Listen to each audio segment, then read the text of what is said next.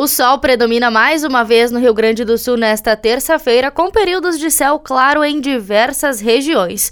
Contudo, no decorrer do dia, nuvens ingressam no oeste e no sul do estado.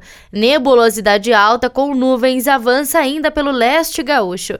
O dia começa novamente com neblina e nevoeiro em alguns pontos. A terça se inicia ainda com frio no território gaúcho, de acordo com a Metsul. Além disso, pode gear em pontos isolados das regiões regiões serranas. À medida que o ar frio se afasta, as mínimas serão mais altas que nos dias anteriores.